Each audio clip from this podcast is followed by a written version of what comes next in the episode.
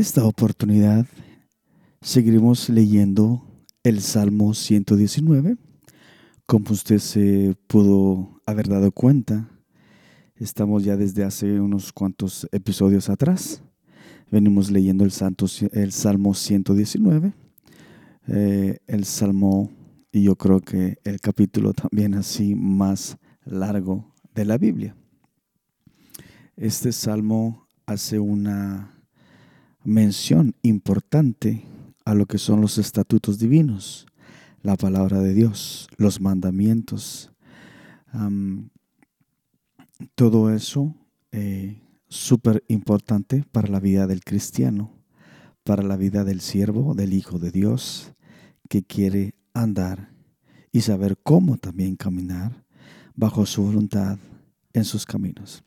Por eso es muy importante y justamente como estamos aprendiendo de la Biblia a través de este libro, Fuego extraño, del pastor y escritor John MacArthur, eh, me parece sumamente importante e interesante el leer este hermoso Salmo 119. Así que eh, vaya buscando su Biblia, si así quisiera acompañarme con la lectura en esta hora. Eh, la lectura será Salmo 119 del versículo 65 al 72. Como les digo, es un salmo el más grande de la Biblia que tiene 176 versos. Así que tenemos todavía para unos cuantos episodios más. Así que eh, si ya tiene su Biblia, eh, si me quiere acompañar en la lectura en esta oportunidad, Leamos entonces de la siguiente manera del versículo 65. Y dice así. Bien has hecho con tu siervo, oh Jehová, conforme a tu palabra. Enséñame buen sentido y sabiduría, porque tus mandamientos he creído. Antes que fuera yo humillado, descarriado andaba, mas ahora guardo tu palabra. Bueno eres tú y bienhechor. Enséñame tus estatutos. Contra mí forjaron mentira los soberbios, mas yo guardaré de todo corazón tus mandamientos. Se engrosó el corazón de ellos como cebo, mas yo en tu ley me he regocijado. Bueno me es haber sido humillado para que aprenda tus estatutos. Mejor me es la ley de tu boca que millares de oro y plata. Bienvenidos una vez más a este podcast como agua en el desierto. Gracias por acompañarme. Reciban bendiciones desde el salón de mi casa aquí en la ciudad de Montreal, Quebec, en Canadá, hacia el país, en el país donde ustedes están o en el lugar donde ustedes se encuentren.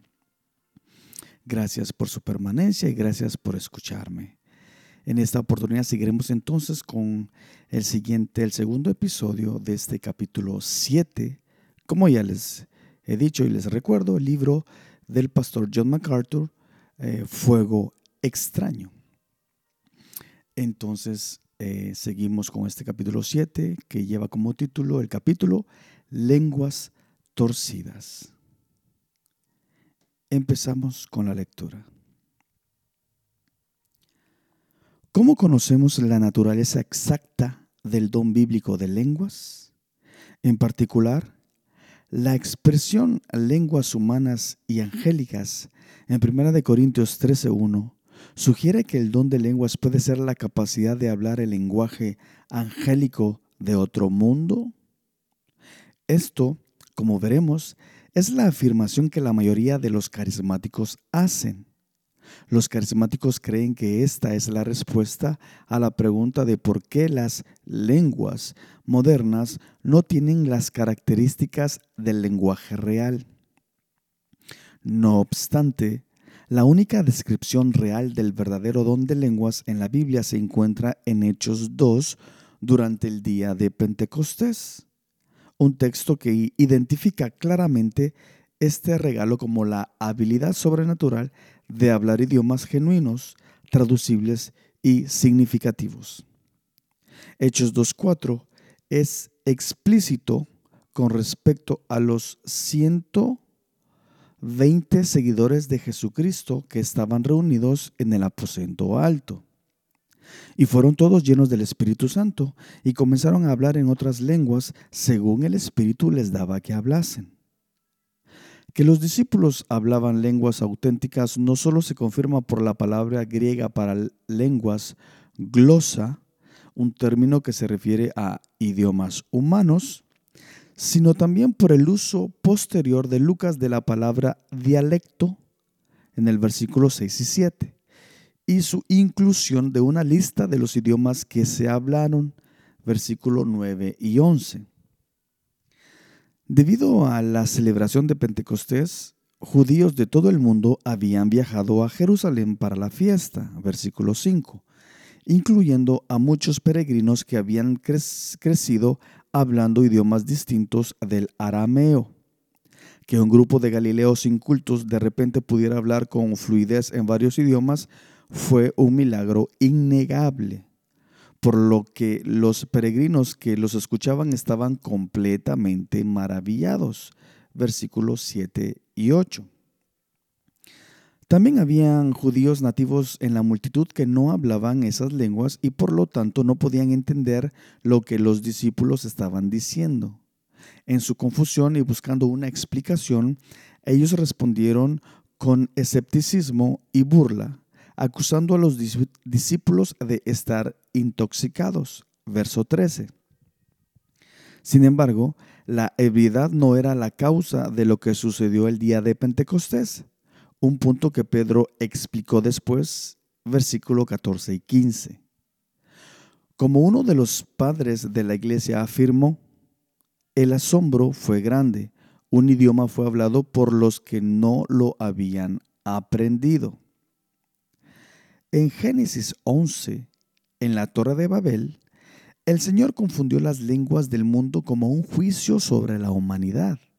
Por el contrario, en el día de Pentecostés, la maldición de Babel fue milagrosamente deshecha, lo que demuestra que las maravillosas palabras de Dios, incluyendo el Evangelio de Jesucristo, se llevarán por todo el mundo a todas las naciones. Así es precisamente como los primeros cristianos en los siglos posteriores a los apóstoles entendieron el milagro de las lenguas. Por consiguiente, el famoso predicador de la antigüedad, Juan Crisóstomo, explicó, y como en el momento de la construcción de la torre de Babel, la única lengua fue dividida en muchas, así en Pentecostés, las muchas lenguas con frecuencia se reunieron en un hombre y la misma persona dio el discurso tanto en persa, romano, indio y muchas otras lenguas con el espíritu resonando dentro de ella. Y el don fue llamado el don de lenguas, ya que todos a la vez pudieron hablar diversos lenguajes. De forma similar, Agustín añade, en los primeros días el Espíritu Santo descendió sobre los creyentes y ellos hablaron en lenguas que no habían aprendido, según el Espíritu les daba que hablaran. Estas señales resultaban apropiadas para la época, ya que era necesario que el Espíritu Santo fuera representado de este modo en todos los lenguajes, porque el Evangelio de Dios iba a recorrer todas las lenguas en todo el mundo. Esa fue la señal que se les dio y así sucedió. Vale la pena repetir que esto es tan evidente que incluso los de otro modo aberrantes, primeros pentecostales, en los albores del siglo XX, entendieron el fenómeno de Hechos 2 como haciendo referencia a idiomas reales. Sabían por la simple lectura de la Biblia que el Espíritu Santo les había dado la habilidad milagrosa e instantánea de hablar en lenguas extranjeras y estaban convencidos de que también habían recibido la misma habilidad a fin de acelerar la labor misionera. Su movimiento en definitiva, fue nombrado así por el día de Pentecostés. Solo más tarde, cuando se hizo evidente que las lenguas modernas no son verdaderos idiomas, los carismáticos comenzaron a inventar nuevas interpretaciones de las escrituras con el fin de apoyar su invención poco ortodoxa. En el relato de Lucas de la historia de la Iglesia Apostólica, hablar en lengua se menciona otra vez en Hechos 10:46 y 19:6.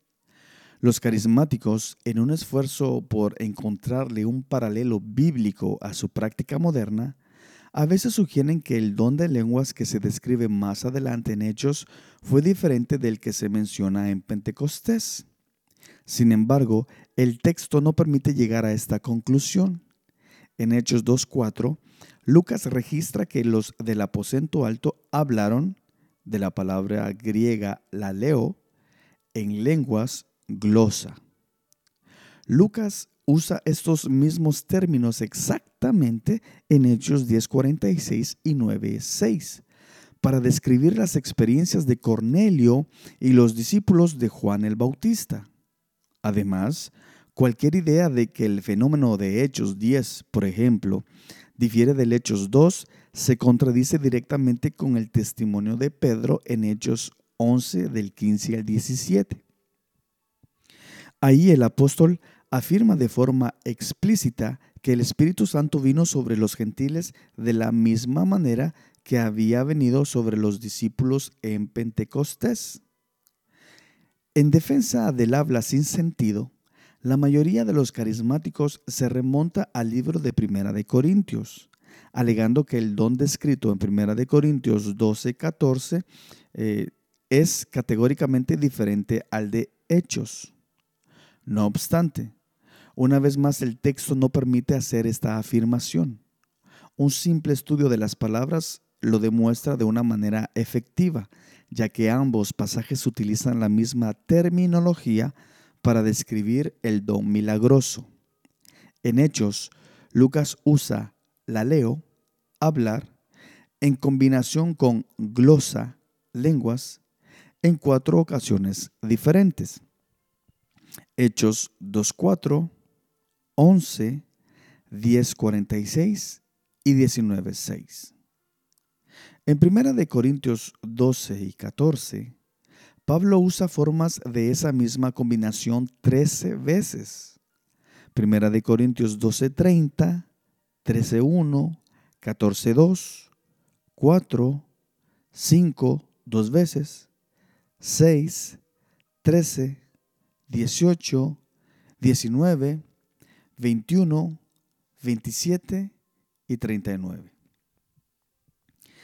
Estos paralelismos lingüísticos conllevan una importancia adicional si se considera que Lucas fue compañero de viaje de Pablo y un estrecho colaborador, escribiendo incluso bajo la autoridad apostólica de Pablo debido a que escribió el libro de los Hechos alrededor del año 60 después de Cristo, aproximadamente cinco años después de que Pablo escribiera su primera epístola a los Corintios, Lucas habría sido muy consciente de la confusión que ellos tenían sobre el don de lenguas.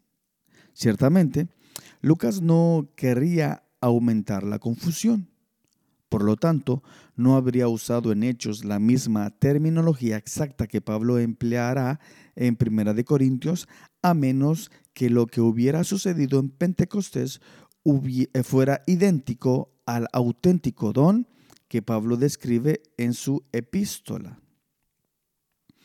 El hecho de que Pablo mencionó diversos géneros de lenguas en 1 Corintios 12:10 no significa que unos sean lenguas reales y otros simplemente galimatías.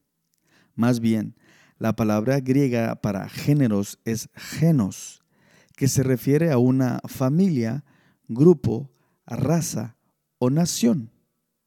Los lingüistas a menudo se refieren a lenguajes de familias o grupos y ese es precisamente el punto de Pablo hay varias familias de lenguajes en el mundo y este don les permitió a algunos creyentes que hablaran en una variedad de ellos.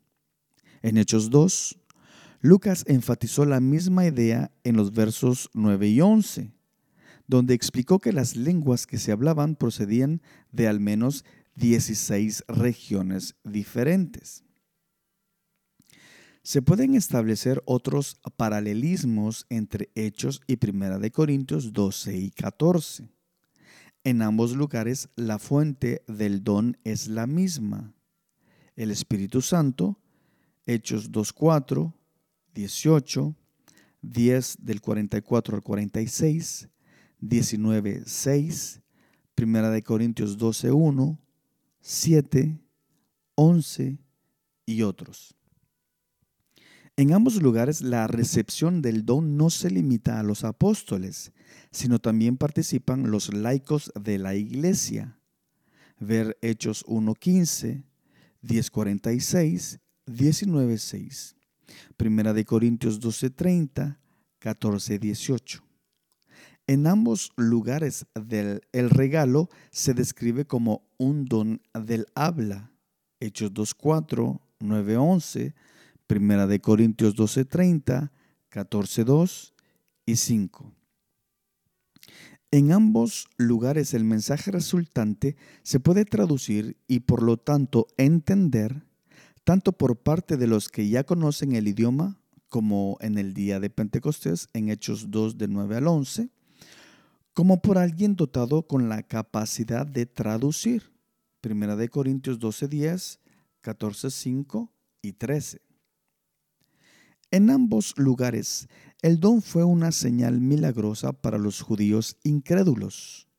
Hechos 12, 5, 12, 14, 19 Primera de Corintios 14, 21 al 22, Isaías 28 del 11 al 12.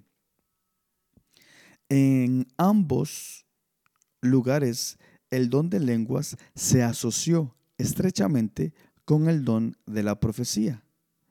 Hechos del 2 eh, del 16 al 18, 19, 6, Primera de Corintios 14. Y en ambos lugares los no creyentes que no entendían lo que se estaba hablando respondieron con burla y escarnio. Hechos 2.13, Primera de Corintios 14.23. Ante tantos paralelos, es exegéticamente imposible e irresponsable afirmar que el fenómeno descrito en Primera de Corintios fue diferente al de Hechos 2 dado que el don de lenguas consistía en auténticos lenguajes extranjeros en el día de Pentecostés. Lo mismo era cierto para los creyentes en Corinto. Dos consideraciones adicionales hacen que este entendimiento resulte absolutamente seguro. En primer lugar, al insistir en que cualquier idioma que se hablara en lenguas en la iglesia debía ser traducido por alguien con el don de interpretación. Primera de Corintios 12:10 y 14:27. Pablo indicó que el don de lenguas consistía en hablar idiomas racionales. La palabra para interpretación es hermeneu, de donde se deriva el término hermenéutica que hace referencia a una traducción o un despliegue preciso del significado.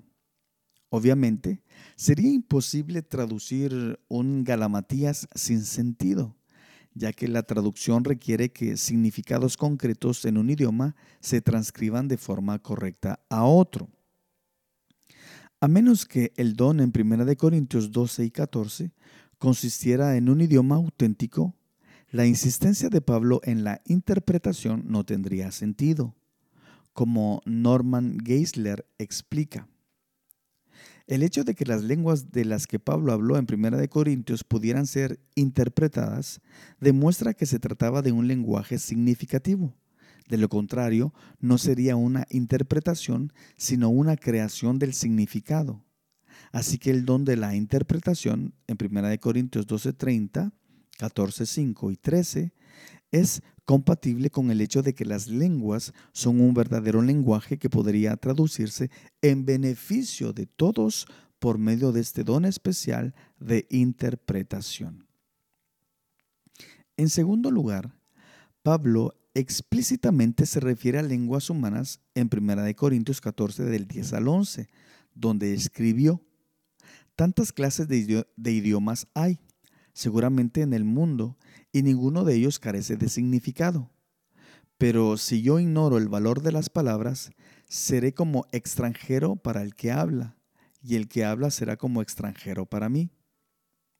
En el día de Pentecostés no había necesidad de un intérprete porque el público ya entendía los diferentes lenguajes que se hablaban. Hechos 2 del 5 al 11. Sin embargo, en la iglesia de Corinto, donde no se conocían los idiomas, se requería un traductor. De lo contrario, la congregación no entendería el mensaje y por lo tanto no sería edificada. El apóstol posteriormente hace referencia a Isaías 28 del 11 al 12, un pasaje en el que la extraña lengua se refiere al idioma asirio, confirmando que Pablo tenía en mente los idiomas humanos. Primera de Corintios 14, 21. Cuando se considera la evidencia bíblica, no hay duda de que el verdadero don de lenguas descrito en 1 Corintios 12 y 14 fue precisamente el mismo discurso racional milagroso que los discípulos hablaron en Hechos 2, es decir, la habilidad dada por el Espíritu para comunicarse en un idioma extranjero desconocido para el que hablaba. No hay otra explicación permitida por el texto de la escritura, como Thomas Edgar observa. Hay versículos en 1 Corintios 14 en los que la lengua extranjera tiene sentido, pero la expresión extática ininteligible no tiene sentido. Por ejemplo, verso 22. Sin embargo, lo inverso no se puede afirmar. Un idioma extranjero que el oyente no entiende en su opinión no es diferente a un discurso ininteligible. Por lo tanto, en cualquier pasaje en el que el habla extática puede ser considerada posible, también es posible sustituirla por una lengua no familiar para los oyentes. En este pasaje no hay razones, y mucho menos las razones muy fuertes necesarias para apartarse del sentido normal de la glosa y escapar hacia un uso totalmente no corroborado. Esta conclusión representa un golpe mortal a la versión carismática moderna de la glosolalia, que no comparte nada en común con el don real del Nuevo Testamento, sino que refleja la expresión frenética de los antiguos misterios de las prácticas de religiones paganas grecorromanas que la Escritura condena. Mateo 6, 7. Hasta aquí entonces vamos a dejar este episodio de este eh, capítulo 7, lenguas torcidas. Y gracias por su presencia, gracias por sus oídos a este episodio, a este su podcast. Y como les dije al principio, reciban las bendiciones del cielo y de parte de mí eh, para todos ustedes, desde el salón de mi casa en Montreal hasta donde ustedes se encuentran. Hasta la próxima.